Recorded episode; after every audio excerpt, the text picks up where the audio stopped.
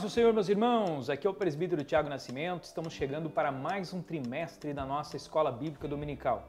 Esse trimestre é o quarto trimestre de 2023 e nós vamos aqui estudar 14 lições. Isso mesmo, serão 14 domingos onde nós estaremos estudando o tema que deriva aqui da apologética cristã. O título da nossa lição, da nossa revista é A Prova da Vossa Fé, vencendo a incredulidade para uma vida bem-sucedida. E nestas 14 aulas, então, nós vamos estudar aqui temas como, por exemplo, fé para crer que a Bíblia é o livro de Deus, fé para crer que Deus existe, a fé e o conhecimento científico, fé para crer que a vida não surgiu do acaso, entre outras, né? Então serão 14 lições aqui onde nós estudaremos então esses assuntos derivados da apologética cristã. E o comentarista dessa lição, então, que escreve este material para nós, é o pastor Eduardo Eduardo Leandro Alves, da Assembleia de Deus da Paraíba, ele que também é autor de livros aqui publicados pela CPAD e também é pastor auxiliar lá na cidade de João Pessoa. E alguém que é doutor em teologia, então ele escreve com bastante propriedade aqui a respeito principalmente dessas relações entre o racionalismo, a ciência e a fé cristã. Então tenho certeza que vai ser um trimestre bastante abençoado. E nós aqui da IAD TV, da UMAD, EBD, estamos aqui com o nosso time de professores, então todas as semanas gravando essas pré-aulas, preparando aqui com muito carinho carinho para você. Então você que ainda não é inscrito aqui no canal da IAD TV, se inscreve aí, assine as notificações para a cada semana você estar recebendo aí com prioridade na sua caixa de entrada a notificação dos nossos vídeos. E vamos então para a pré-aula da nossa primeira lição. A lição de número 1 um traz como título Fé, o ponto de partida de uma vida com Deus. A lição desse primeiro domingo, então, é uma lição que vai abordar assim de forma introdutória os assuntos que serão trabalhados então no decorrer do próximo desse trimestre. O texto principal da nossa lição está no livro de Hebreus, capítulo 11, versículo 1. A fé é o firme fundamento das coisas que se esperam e a prova das coisas que se não veem. Este é a definição literal que nós temos da fé na Bíblia Sagrada. Então é a única definição de fé que nós encontramos na Escritura Sagrada e ela vai ser então o nosso texto principal. Antes de você iniciar lá na sua congregação, na, na aula então do domingo, você pode, antes de você ler o texto inicial, você pode fazer a pergunta aí aos seus jovens, o que é a fé? E aí você vai ouvir eles responderem, né, quais são as definições que eles têm ali do que seria a fé.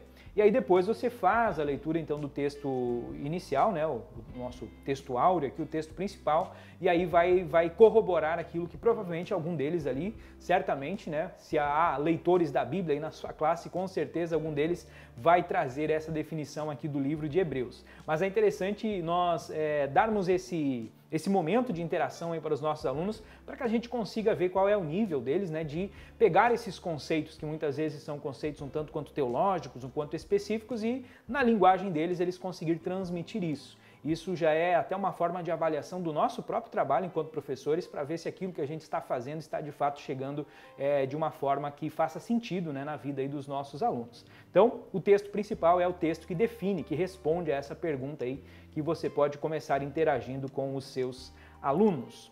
O texto bíblico se encontra no capítulo 11 de Hebreus, o versículo 3 em diante, do 3 até o 6.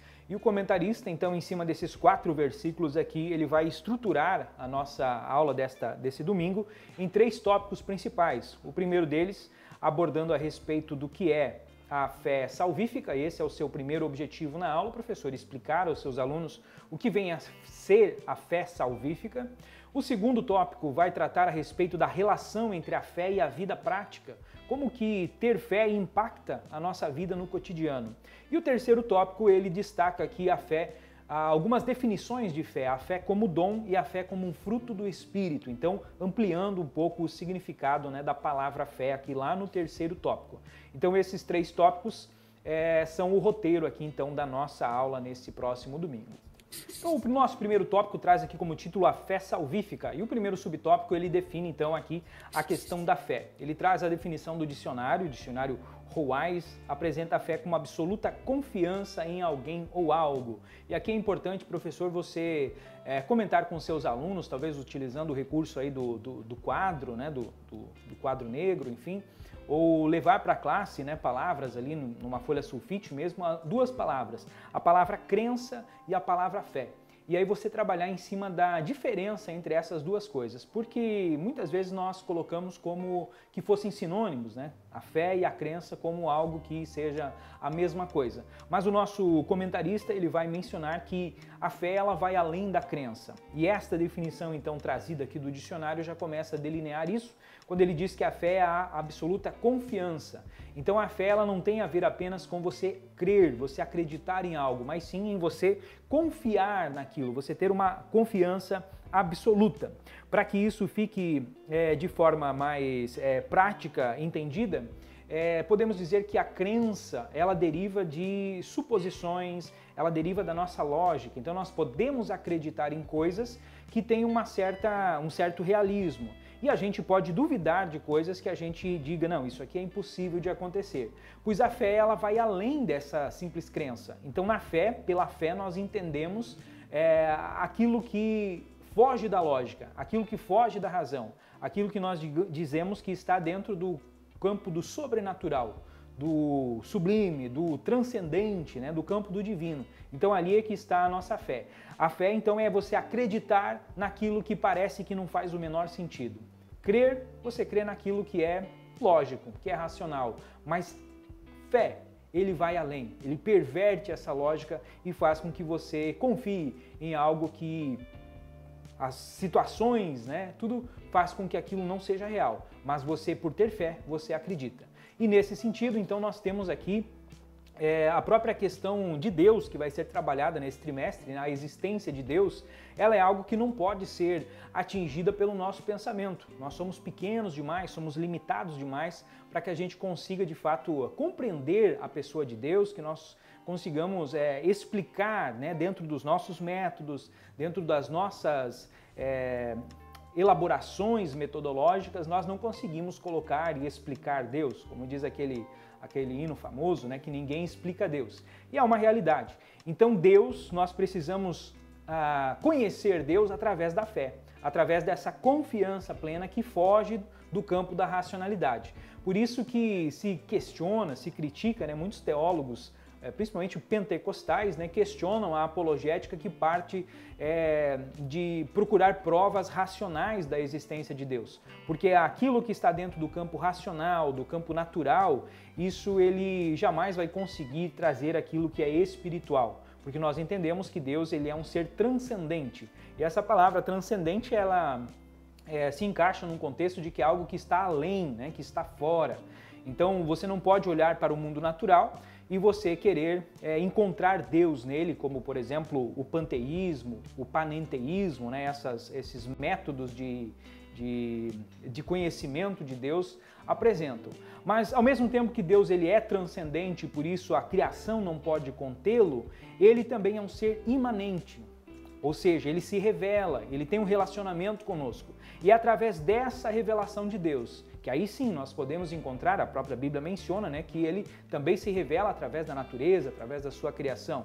Então nós conseguimos encontrar essa imanência de Deus. Mas há algo mais sublime do que isso tudo, há uma revelação superior, que é a revelação da palavra de Deus.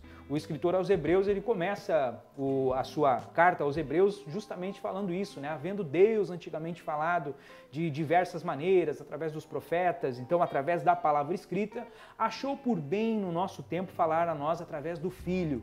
E João nos diz que esse Filho é o Verbo vivo, ele é o Logos, ele é de fato a palavra, né? Com P maiúsculo. Então Jesus a palavra é a revelação especial de Deus, é a forma que Deus encontrou então para se revelar ao ser humano.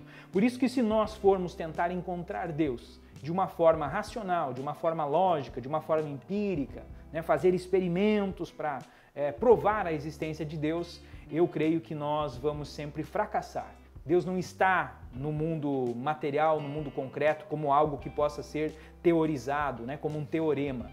Mas Deus ele está, na verdade, como uma verdade absoluta, um axioma, aquelas verdades as quais nós não precisamos tentar prová-las, porque elas são verdades em si mesmas. Mas especificamente, o que é a fé salvífica? O nosso segundo subtópico, ele traz aqui como título a confiança no testemunho que Deus dá. E aqui nós vamos ver que a fé salvífica está relacionada então com a nossa salvação.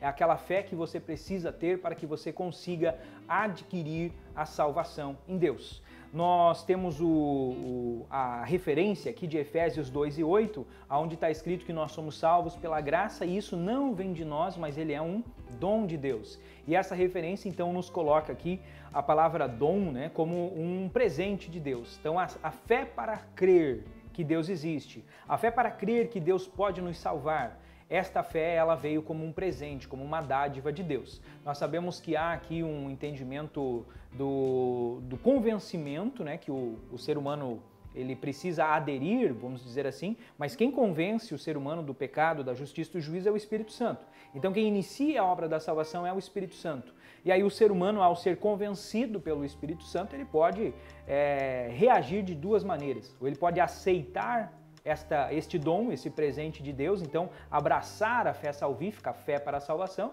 ou ele pode escolher rejeitar isso e continuar a viver né, segundo os ditames do pecado e da carne. Então há aqui a questão do livre-arbítrio, né? ele tem essa opção. Mas quem inicia a salvação, quem dá esse dom aos homens, a possibilidade de receber a, a fé para crer, a fé para sal se salvar, é então o Espírito Santo. Por isso que Efésios 2 e 8 diz que ela é dom de Deus. Na sequência, é, nós podemos é, definir também essa questão de, de, fé salvífica, um ponto que você pode, inclusive, acabar entrando aí na, na sua classe, é a Hebreus, Hebreus capítulo 11 e versículo 6, ele está inclusive no nosso, no nosso texto bíblico, né, que é lido ali no, no início da, da nossa aula, ele diz que sem fé é impossível agradar a Deus, porque é necessário que aquele que se aproxima de Deus creia que ele existe e que é galardoador daqueles que o buscam.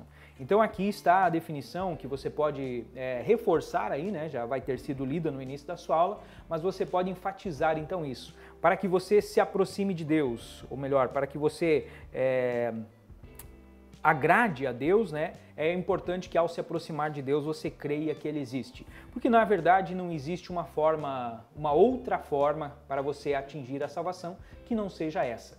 O Evangelho, no primeiro subtópico aqui, o comentarista menciona né, a respeito do como hoje as pregações elas estão deixando de ser cristocêntricas e o evangelho está sendo apresentado de maneiras diversas, aonde nós não encontramos a fé e o arrependimento, que são justamente as características ou as, as atitudes necessárias para que nós atinjamos a salvação. Então é necessário é, esse correto entendimento e a, a, necessidade de nós voltarmos a pregar sobre fé, de pregar sobre o arrependimento, porque esta é a mensagem do Evangelho. Esse é o poder de Deus que de fato transforma as pessoas.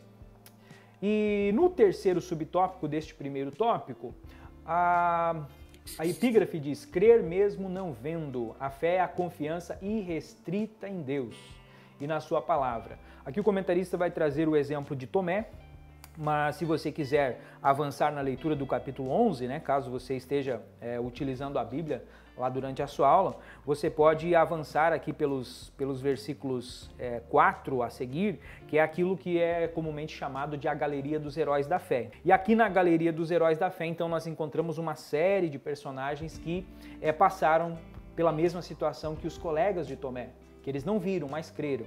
Então Abraão, Noé, Enoque, todos eles estavam olhando para aquilo que viria a seguir.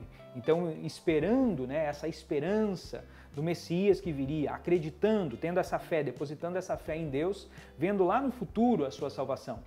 Então, isso é uma questão de fé, é um exemplo de alguém que creu antes. E aí depois ele pôde, então, é, depois é que veio a se cumprir aquilo. E nós hoje nós estamos numa situação muito melhor. Né? O mundo perdido hoje sem Deus ele está numa situação ainda melhor, porque Deus já se revelou ao mundo através de Jesus Cristo lá no passado. Então Jesus já veio. Então agora de certa forma nós não precisamos olhar para frente quando Jesus vai vir ainda, né? o Messias prometido. Não, ele já é o Messias que veio e já fez a, a sua obra. Então nós temos, é, eu diria que uma situação até um, um pouco melhor nesse sentido. Mas aí talvez isso explique aquela passagem onde os discípulos foram instruídos por Jesus a irem pregar nas cidades, né? E em algumas cidades eles não eram bem recebidos. E aí Jesus diz que quando isso acontecesse, eles deveriam sacudir a poeira dos pés e sair daquela cidade, e haveria no dia do juízo mais juízo sobre estas cidades do que sobre Sodoma e Gomorra lá do passado. Então, como que a gente entende isso? Sodoma e Gomorra tinham é, que crer em algo que viria ainda, né? Podemos colocar dessa forma. Já as cidades atuais, as cidades do tempo dos discípulos, eram cidades que estavam numa uma facilidade um pouco maior. Então, o juízo será muito maior para nós, né, para nossa geração, para os nossos pecadores impenitentes, do que para aquela geração que precisava ter essa fé é, no futuro, né, para crer mesmo não vendo.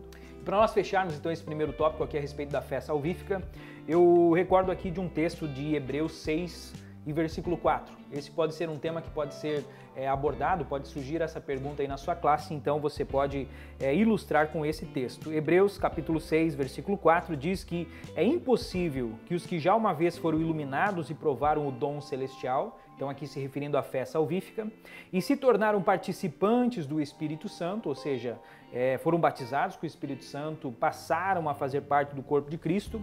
Versículo 5: provaram a boa palavra de Deus e as virtudes do século futuro e recaíram, ou seja, apostataram, se desviaram da fé. É impossível que eles sejam outra vez renovados para arrependimento. Então esse, esse texto aqui, ele nos mostra a a finalidade dessa fé salvífica. Ela é um presente que ela é dado por Deus. E se você rejeita, né, se o mundo ele é, deliberadamente, dentro dessa noção de livre-arbítrio que nós temos, se ele deliberadamente rejeita a salvação, então não há nada que possa ser feito para que ele se salve. Porque uma vez que ele já participou disso, né, aqui na verdade está indo num contexto ainda maior, né? A pessoa já recebeu, ela participava conosco. E aí do nada ela simplesmente resolveu descrer, ou seja, ela está o, a sequência do versículo 6 disso, né? Que de novo crucificam o Filho de Deus e o expõem ao vitupério. Então o que, que está dizendo? Está desqualificando aquilo, a obra que Cristo fez na cruz do Calvário. Então esse é um ponto interessante também que está dentro disso que é a fé salvífica. Por isso que ela é tão importante para que nós tenhamos a salvação, nós precisamos desse tipo de fé, dessa confiança de que Deus se revelou a nós através de Jesus e que Jesus na cruz do Calvário fez uma grande obra, a obra que nos garante a salvação, que nos garante o acesso ao Pai. E se nós rejeitamos essa verdade, como nós poderemos ser salvos? O livro de Romanos diz isso, que há apenas um caminho né, que nos leva a Deus, e esse caminho é através de Jesus. Bom, segundo tópico, nós vamos trabalhar aqui com algumas questões mais práticas a relação entre a fé e a vida cotidiana, a vida diária do cristão. No primeiro tópico, a relação aqui entre a fé e os milagres. O comentarista começa fazendo uma pergunta que você crê em milagres? E se a gente for fazer uma análise do, de como a nossa atual geração, né, o mundo atual, a gente vai observar que há uma redução no número de milagres, no número de curas, no número de sinais milagrosos que acontecem em relação a, a séculos anteriores, ao período é, onde a Bíblia estava sendo escrita, né, o período bíblico, então nós vamos ver que houve uma grande redução. Mas qual seria a razão então para que hoje hajam menos milagres, menos sinais? A explicação está na própria Bíblia. A Bíblia nos mostra que Jesus, lá no seu, no seu ministério, durante o seu ministério terreno, teve algumas cidades onde ele não conseguiu fazer tantos milagres e sinais. E o texto bíblico nos diz que o motivo foi justamente devido à incredulidade das pessoas que viviam naquelas, naqueles lugares. Então aqui nós começamos a entender o porquê que hoje nós temos menos é, milagres, nós temos menos sinais, justamente porque também existe menos fé na terra. O Lucas, né, o evangelista Lucas, ele ao falar a respeito da da escatologia, da, da, vinda do Senhor, ele lança essa pergunta, né? Se o, quando o Filho do Homem voltar, porventura achará fé na terra? E a gente vê a cada geração que passa, a cada tempo que passa, a incredulidade vai nos dominando. Então, para que haja a, o milagre, né? Para que a nossa vida seja impactada pelos sinais, pelos milagres, nós precisamos de fé. E hoje nós estamos é, sobre o, a era da descrença. Então, é, estudiosos aí como por exemplo Charles Darwin lá no século XVIII começou questionando a, a, a criação de Deus quando ele coloca lá a sua teoria da evolução das espécies, ele estava dando margem para que as pessoas começassem a descrer, a duvidar do Deus criador. Como que diz, ah, então se não existe, se existe uma evolução das espécies, então não é necessário que exista alguém que criou todas as coisas lá no começo. Então, por mais que nós não acreditemos nas ideias do Darwin, do darwinismo, nós começamos a ver que essas ideias começaram a influenciar, a solapar as bases da nossa crença num Deus criador. Não é raro nós encontrarmos teólogos que tentam de alguma forma aquilo que é chamado de evolucionismo teísta, né? eles tentam pegar a palavra de Deus e misturar com a ciência e tentar é, ver, por exemplo, na semana da criação, lá do, do, do, do livro de Gênesis, ah, os tais dos bilhões e bilhões de anos aí, né, que a Terra supostamente tem né, para que houvesse esse tempo de haver a, a evolução das espécies. E nós vemos que isso começa a, a distorcer a palavra de Deus. Porque se o Gênesis, então, é uma interpretação alegórica, é, figurada, né, simbólica, se aquilo ali está, digamos assim, errado, então o que mais não estará errado? Então, se você duvidar da literalidade do relato do Gênesis, você pode duvidar também da literalidade do, do, do sacrifício de Cristo, você pode duvidar da literalidade da ressurreição de Cristo, e aí, se você duvida disso, você está perdendo a, a sua fé para, para a salvação. Então, olhem como isso é perigoso. Então, você, professor, você precisa enfatizar as verdades literais da palavra de Deus, você precisa é, ajudar né, a sua geração, a sua classe a tirar essa incredulidade. Um outro exemplo de um, um filósofo, né, um suposto filósofo, foi Karl Marx. Karl Marx ele tem uma teoria de análise da, da economia, da sociedade, não é muito mais da sociologia do que exatamente da teologia, mas essa teoria dele, que é chamada então de materialismo histórico, ela começa a duvidar, por ser materialista, então ela duvida de tudo que seja aspectos não materiais, não concretos. Então, as pessoas que acabam estudando, talvez para aplicar dentro da sociologia, dentro da filosofia, da história, esse método marxista, as explicações de Marx né, a respeito do, da, da organização da sociedade, eles acabam muitas vezes sendo influenciados até de forma inconsciente e trazendo aquelas ideias, então, é, como uma frase famosa de Marx, né, de que a religião é o ópio do povo. E aí essas pessoas começam a questionar a religião não a religião Deus, né? Eles começam questionando a religião enquanto instituição, porque aí Marx, aí depois junta ali com Freud, Freud também começa a explicar que a religião, as igrejas, né, elas são um fruto de um desejo interno das pessoas. Então todos esses pensadores vão começando a questionar a instituição, mas aos poucos, inconscientemente, nossos adolescentes, nossos jovens começam a comprar a ideia de que se a religião é o ópio do povo, de que se a religião é um produto do meio, ela é um produto mais social do que exatamente divino, então talvez o próprio Deus não seja algo tão real assim, mas seja também algo criado pelas instituições, pelas pessoas. E aí nós começamos a solapar a crença em Deus. Então perceba, irmãos, que eu não preciso ser marxista, eu não preciso ser um, um freudiano, não preciso ser um darwinista, para daqui a pouco eu estar sendo é, bombardeado com essas ideias e eu começo a ter uma cosmovisão diferente. Eu começo a ter uma forma de interpretar o mundo que começa a tirar a minha fé em Deus. E se eu começo a duvidar disso, é óbvio que, como diz o nosso primeiro tópico, voltando para ele aqui, né? É óbvio que eu não vou ver milagre nenhum, porque eu agora eu já sou alguém descrente. Eu já não tenho mais aquela fé, aquela firmeza, aquela confiança absoluta nem na existência de Deus e nem na possibilidade de existir milagres.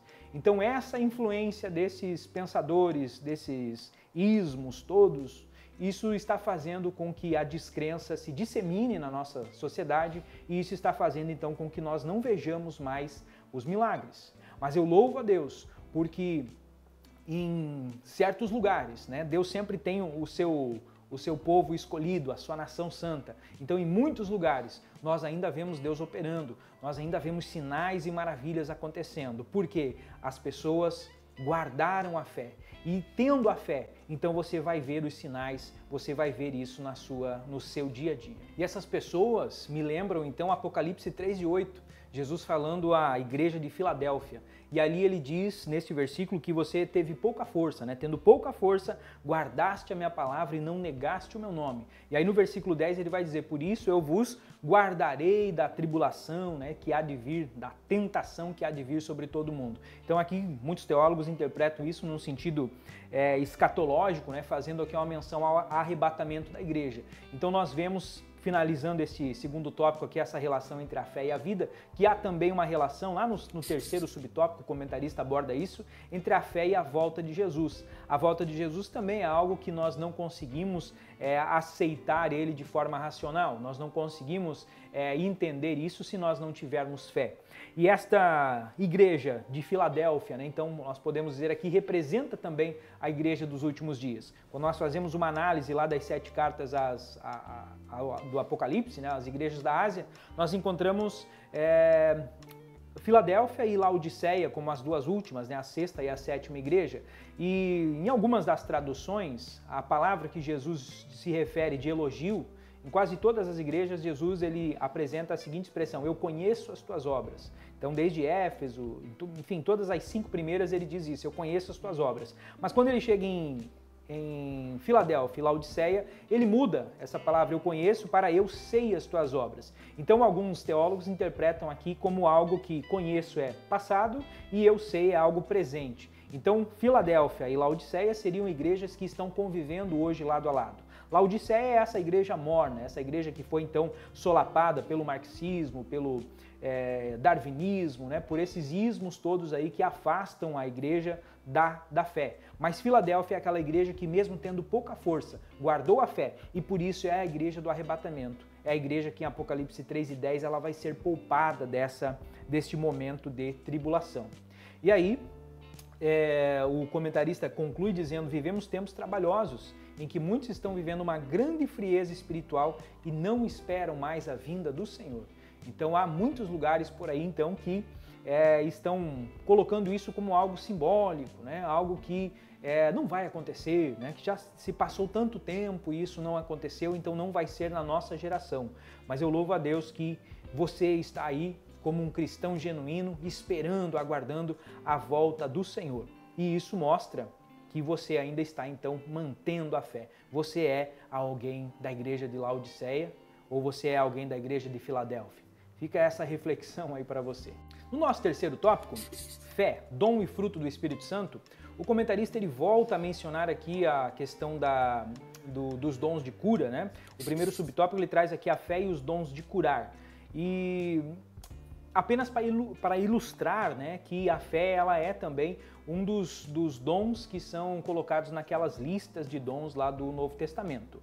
É, quando nós olhamos para a Bíblia como um todo, lá no Antigo Testamento, no livro de Isaías, Isaías capítulo 11, Isaías já traz aqui uma menção a, a, a 11 dons, aliás, sete dons, né? Capítulo 11, Isaías 11, tem ali uma lista com sete dons. Mas no Novo Testamento nós vamos ver em Romanos 12, capítulo 12, versículos 6 a 8, uma lista com alguns dons espirituais, Paulo escrevendo aos Romanos. E em 1 Coríntios tem duas listas. No capítulo 12, dos versículos 4 até 11 e também no versículo 28 até 31, Paulo vai colocar então aqui duas listas de dons espirituais. E entre esses dons que Paulo cita, né, dons de profetizar, é, dons de discernimento, dons de governo, enfim, ele coloca esses dons aqui que têm a ver com a fé. Embora todos eles, óbvio, né, tenham a ver com fé, mas especificamente ele coloca aqui o dom da fé em 1 Coríntios 12, versículo 4. Então, esse dom da fé nós entendemos que ele pode ser definido como o dom que você precisa ter para receber o milagre na sua vida. É aquele dom que leva as pessoas a colocar o nome na lista de oração, na caixinha de oração da igreja. É aquele que leva você ao receber uma oração, você receber também a cura junto com ela. Então é necessário que você tenha esse dom em ti para que você receba. Mas há também uma outra interpretação de que além de receber, esse dom da fé também é o dom que permite que você ore pelas pessoas e elas recebam aquilo que elas estão esperando. Então independente daquilo que seja. Por isso que Paulo diferencia, né, nesse 1 Coríntios 12 e 4, que tem o dom da fé e também tem os dons de curar. Porque o dom da fé, então, ele vai além de apenas as curas. Ele vai além dos poderes miraculosos, né, que seria o próximo dom aqui nessa nessa lista. Então a fé como dom é isso, ela te capacita a você fazer é, coisas grandiosas, coisas extraordinárias. E Jesus ele já havia prometido justamente isso, né? Quando os discípulos ficavam maravilhados das coisas que eles estavam é, vendo acontecer, aí Jesus disse que eles poderiam fazer coisas ainda maiores do que aquelas que eles estavam vendo, depois que eles recebessem então o Espírito Santo. Então isso foi algo prometido por Jesus e algo que nós vemos que se cumpriu na história da igreja e continua vivo, continua ativo hoje. Inclusive, professor, esse é um, um bom momento para que você é, reforce junto aos seus alunos a atualidade dos dons do Espírito. Durante algum tempo, né, algum tempo atrás, houve muito debate a respeito disso. É, teólogos, né, pensadores aí da, da igreja, de outras denominações, de outros ramos da, da igreja, do cristianismo, eles são adeptos do cessacionismo, onde eles dizem que muitos desses dons que Paulo escreve nessas listas, eles foram apenas para a igreja da era apostólica, que hoje em dia então nós não teríamos esses dons, dons de língua, dons de cura. Então eles dizem que tudo isso não é para a nossa história, mas você precisa então enfatizar aí aos seus jovens que esses dons eles seguem atuais eles seguem valendo. Em nenhum momento aqui na Bíblia nós vamos ver é que esses dons é, cessaram, né? Os dons eles continuam. E prova maior disso é que nós vemos né, esses milagres acontecendo. Nós vemos as profecias sendo utilizadas na igreja. Então nós vemos a atuação do Espírito Santo viva, firme e forte nos nossos dias.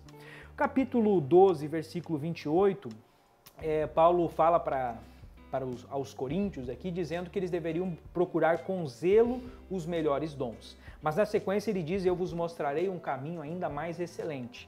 E aí, aqui no terceiro subtópico, o comentarista coloca então é, esses dois pontos, né? A fé como um dom, que é aquilo que Paulo está dizendo, procurar com zelo os melhores dons, então nós devemos buscar os dons da fé, os dons de cura, os dons de sinais miraculosos, mas ele diz, agora vos mostrarei um caminho ainda mais excelente. E aí ele vai fazer aqui uma, uma, uma defesa do fruto do Espírito. Então, o andar no Espírito, aquilo que para Paulo seria ainda mais excelente. Então, nós devemos sim buscar os melhores dons para a edificação da igreja, como Paulo diz aos Efésios mas ao mesmo tempo nós também devemos buscar o fruto do Espírito, né? aquele que vai crescer, essa fé como fruto que nasce dentro de nós e cresce. E essa vai permitir então que nós andemos em espírito e que nós vamos é, gradativamente, como a Escritura diz, né, de fé em fé. Então há esse crescimento. E o comentarista, no seu é, terceiro subtópico, ele coloca que o fruto desse crescimento, né, o resultado desse crescimento da fé como um fruto do, do Espírito, é a fidelidade. Então ele traz essa palavra, inclusive a tradução aqui da Almeida Revista e Atualizada, ela também é, traduz né, fé por fidelidade. Então o comentarista faz esta colocação aqui. A fé produz novidade de vida e fidelidade, pois o servo de Deus é fiel ao seu Senhor, a sua igreja, a liderança e a família. Então aqui você pode enfatizar com os alunos que a forma de nós vermos a fé em ação, a forma de nós descobrirmos se aquele, se aquela pessoa ela de fato tem uma fé genuína, se ela de fato possui a fé, está dentro dessa externalidade. E você externa a sua fé então como um fruto. Você externa a sua fé na sua fidelidade na fidelidade ao Senhor, na fidelidade à palavra de Deus, na fidelidade ao ministério da igreja, na fidelidade às suas lideranças, na fidelidade aos seus pais, né, ao compromisso que nós assumimos com a, com a nossa família. Então, tudo isso são as características visíveis desse fruto invisível que é a fé, então, como um fruto dentro de nós. E isso, amados, conclui a nossa lição. Então, aonde na conclusão o comentarista ele menciona aqui, ó, talvez você esteja enfrentando um tempo difícil, mas peça que o Pai revigore a sua esperança em suas promessas. A fé em Deus é fundamental para que você vença o mundo. Então, busque ao Senhor e peça mais fé. E quando nós olhamos para a palavra de Deus, nós vamos encontrar Lucas 17,5, aonde Jesus está fazendo aqui a menção à fé como uma pequena semente, a semente de mostarda. Mas que se tu tivesse essa fé pequena, né, você poderia fazer coisas grandes. Você diria essa montanha, vai daqui para lá, lança-te no mar. Enfim, né, muitas coisas maravilhosas tu faria com uma fé pequena. Mas a interpretação correta disso aqui não é exatamente que você, com uma pequena fé, você pode fazer coisas grandes, mas é que a fé, como um fruto, a fé como esse dom que vem de Deus, ela é algo que produz um crescimento. Então, se você tem uma fé pequena hoje, como uma semente, ao você plantar essa, essa pequena semente, ela vai crescendo e ela vai se transformar aqui numa árvore frondosa, uma grande árvore. Então, a fé precisa crescer em você. Por isso que o comentarista conclui dizendo, né? Busque ao Senhor e peça mais fé. E de onde vem a fé? Se nós entendemos que a fé ela é um presente que vem de Deus, se nós entendemos que a fé como um, um fruto do Espírito é algo que vem da capacitação do Espírito Santo, se entendemos ela como um dom espiritual, né, também relacionado ao Espírito Santo, então nós precisamos de Deus, nós precisamos estar conectados com o céu. Então, querido, busque ao Senhor, como diz a palavra de Deus, buscai ao Senhor enquanto se pode achar, enquanto Ele está perto, nesse dia chamado hoje, então busque ao Senhor. Peça uma capacitação maior aí para que nesse trimestre você consiga é, incutir essas verdades, que você consiga aumentar a fé dos seus alunos através dessas 14 lições que nós teremos nesse trimestre. E para finalizar aqui a nossa aula, eu quero convidar você que é aqui de Joinville, nós estamos é, fazendo uma formação online aqui dentro do departamento da, da UMAD EBD e provavelmente você que está nos ouvindo e não, não foi inscrito, né, perdeu o prazo aí de inscrições, mas eu quero dizer que dentro dessa capacitação nós estamos trabalhando questões muito interessantes aqui dentro da apologética cristã que é, vão servir bastante aqui para, para esse trimestre. Então eu convido você a, a ir lá na página do Facebook do Discipulado Jovem, academia.discípulos. Nós estamos colocando lá as gravações das aulas dessa formação online. Então mesmo você que perdeu o prazo de inscrições, né, você pode acompanhar os vídeos que estão sendo postados ali e trazer subsídios então para as suas aulas. Eu tenho certeza que isso vai servir bastante para que você aí é, consiga é, colocar essa fé aos seus, aos seus alunos, né, aumentar a sua fé, do seu, a fé dos seus alunos, é, dentro daquilo que eu estou hoje aqui com a camisa né, do, do nosso discipulado Cai Alpha, que nova geração, uma fé que pensa, né? então não uma fé apenas uma fé cega, assim, é, sem uma, uma racionalidade, sem um conhecimento científico, né? mas que você possa também é, estudar, se capacitar cada vez mais e trazer é, um conhecimento, né, um valor agregado aqui aos seus alunos. Eu tenho certeza que isso vai ser bênção para o seu ministério, para a sua congregação, para a sua classe de jovens. Então, busque ao Senhor, peça mais fé, cresça na graça, cresça no conhecimento e eu tenho certeza que Deus vai abençoar você nesse trimestre. Um forte abraço, fiquem todos com a paz do Senhor.